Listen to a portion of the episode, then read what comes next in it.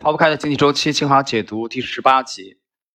呃，各位，今天呢是二月九日啊，二零二四年。那么中国农历呢是大年三十儿啊，明天呢就是 龙年的新年啊。这里边给大家提前拜个早年。那么我们看今天的这期节目啊，在十七集的时候，我们给大家去呃介绍了美国。在芝加哥的这个土地危机啊，这几位重要人物的表现啊，包括马丁·范布伦，嗯，包括这个詹姆斯·戈登·贝内特啊，包括杰克逊总统。那么今天的这一集的内容呢，十八集呢，它是整个第四章的最后的两个小节，呃，内容呢非常简短。我们来看一下第一个小节：同时期的伦敦。就在美国发生所有这一切的时候，我们。英国的天才经济学家约翰·斯图尔特·穆勒正在他的东印度公司办公室里继续努力工作着。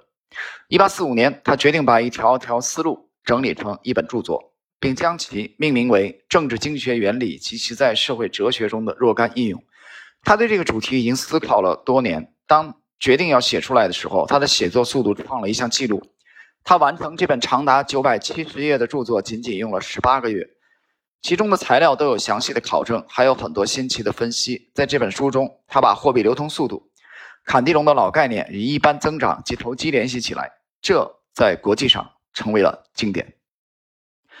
对于穆勒来说，1848年是很有意义的一年，因为他的书出版了；而对于其他几位杰出的绅士来说，这一年也是很有意义的。例如，有一位奥弗斯通勋爵，是当时英格兰最成功的一位。银行家，他的思维非常清晰。他认为经济危机是一种有着自身内在动力的重复发生的现象。有一天，他和《经济学人》杂志的主编沃尔特·巴奇霍特进行了一次谈话。后来，巴奇霍特引用奥斯通的话来描述繁荣啊到萧条周期的不同阶段：静止、增长、信心、兴旺、激愤、发展过快、震荡、压力、停滞、再次进入静止而告终。如果说桑顿差一点创造了最早的经济周期理论，那么可以公平地说，奥弗斯通差一点最早给出了经济周期的定义。但是他是个实干家，在相当长的一段时间内，他一直在关心英格兰银行遏制严重的银行危机与恐慌的能力。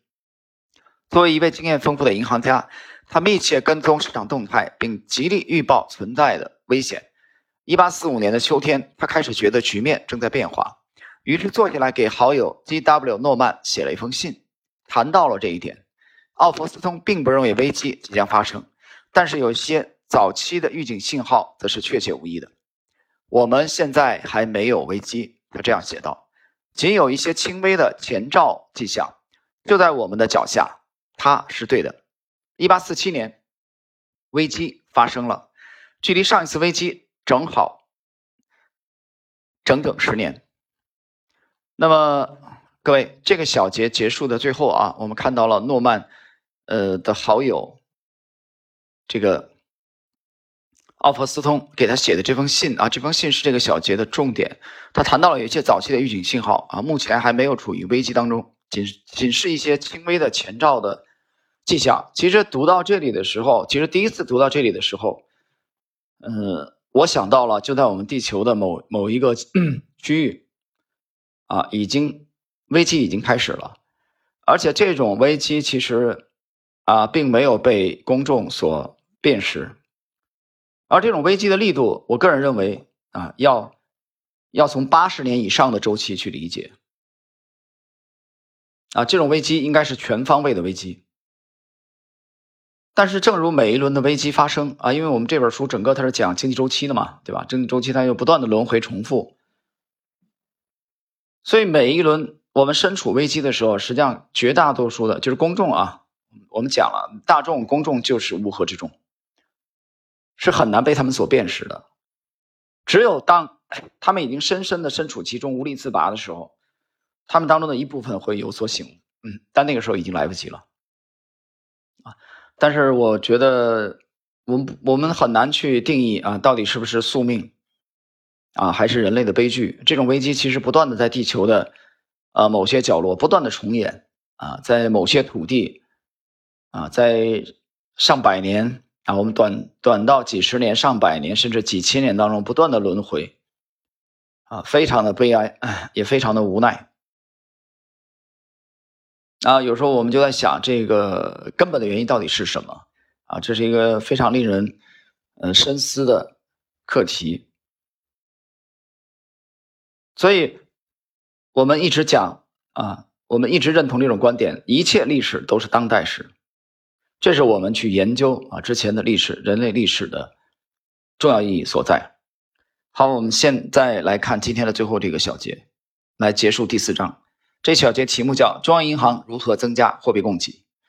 到十九世纪中期，人们了解到中央银行有三种创造货币的重要途径：购买债券啊，第一，这是并支付货币。这样做有一种直接效应，就注入货币；和一种间接效应（括弧债券价格上涨，所以利率会下降）。这样鼓励更多的私人借贷。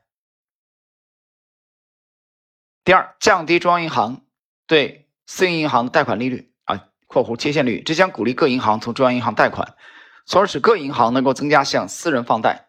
第三，降低私营银行的存款准备金率，减少存款准备金可以使私营银行增加放贷。各位，今天的最后这个小节谈中央银行增加货币供给啊，呃，我们。看到了这呃这个货币政策啊，央行的这个货币政策，但是这些政策有效性到底如何啊？是是很值得讨论的啊。你比如说，你已经采用了把手段已经用到了极致，但是效果并不理好，并不是啊，并不良好。你把牛按到了这个池塘边的，把头按到水里，但是牛它就是不喝水。啊，我举例子，比如说你，你其实你增加了货币供给，但这些货币并没有进入实体，它只在金融领域空转，啊，在金融领域空转，它没有进入私人部门，它没有真正增加这个提升中小企业的活力，啊，这是一个非常呃有趣的话题。